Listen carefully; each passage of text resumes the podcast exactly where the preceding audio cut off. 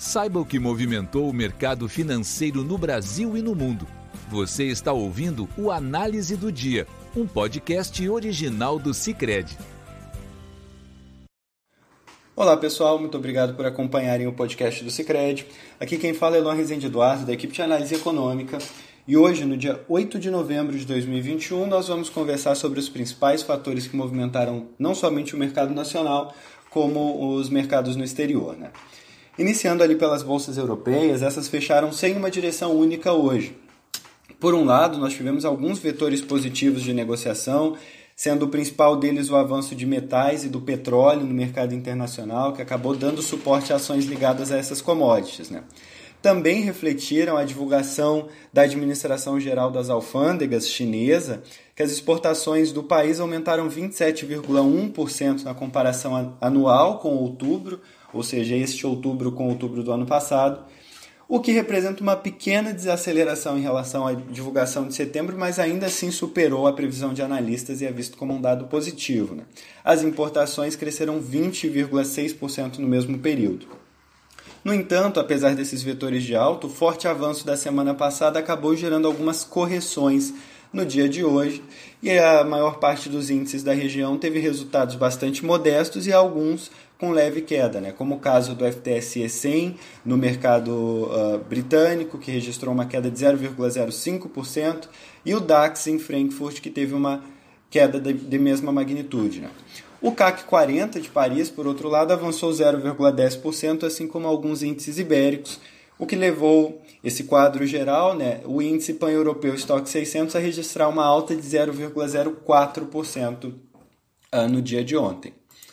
Indo agora para os Estados Unidos, os, a inflação continua sendo o principal elemento de atenção por lá, principalmente a expectativa sobre a divulgação que deve ocorrer amanhã do, da inflação ao consumidor e ao produtor, agora do mês de outubro. Né? Além dessas divulgações que ocorrem amanhã, a Distrital do Fed em Nova York divulgou uma pesquisa hoje que mostrou que a mediana das expectativas inflacionárias no país para daqui a um ano subiu de 5,3% em setembro para 5,7% na leitura de outubro. Né? Este é o maior nível da série histórica e mostra que os agentes estão percebendo uma inflação mais elevada e, no caso específico do, do 5,7%, bastante elevados quando comparada ao histórico de inflação dos Estados Unidos. Né? Isso vem limitando um pouco os negócios e pressionando principalmente o mercado de títulos, onde os treasuries avançaram no dia de hoje. Né? Por exemplo, o T-Note de 10 anos fechou o dia negociado em 1,49%, enquanto o T-Bond de 30 anos era negociado em 1,89% ao fim do dia de hoje. Né? Além disso, nós tivemos no país a aprovação do pacote de investimentos em infraestrutura por parte da Câmara dos Representantes, esse pacote proposto pelo governo deve estar na casa do 1 trilhão de dólares e conta com recursos para modernizações de pontes, rodovias e portos.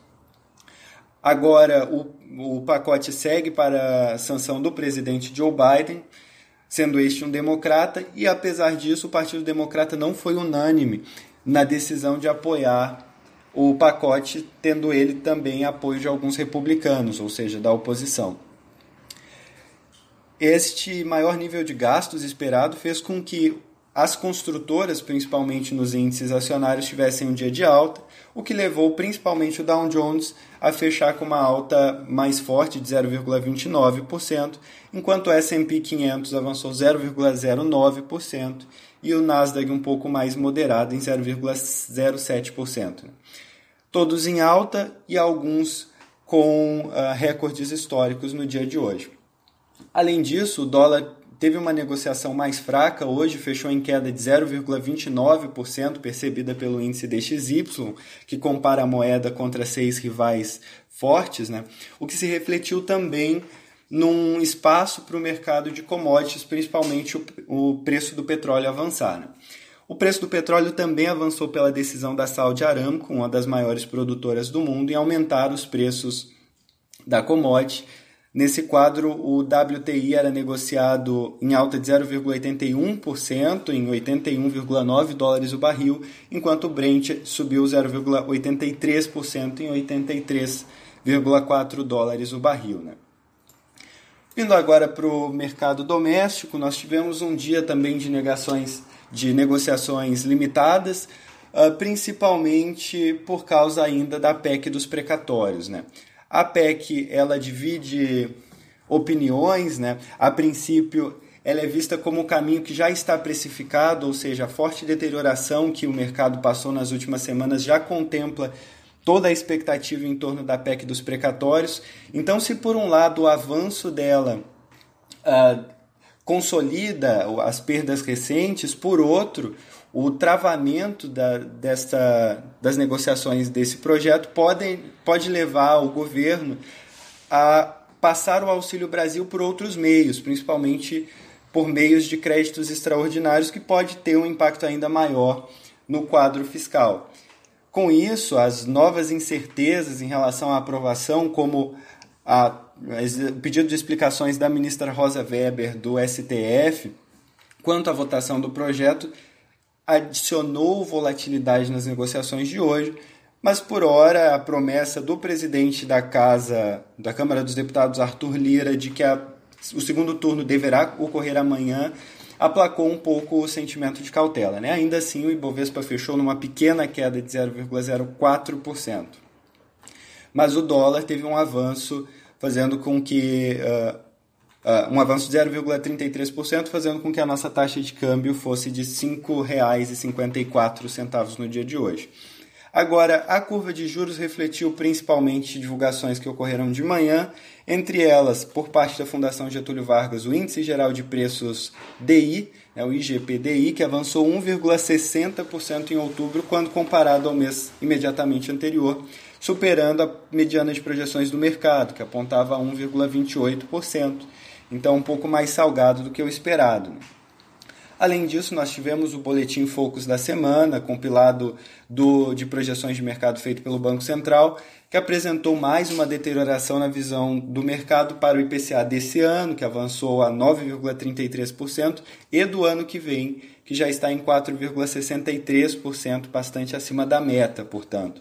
Além disso, o PIB sofreu recuos é, nas suas projeções em relação às projeções do, do, uh, da semana passada.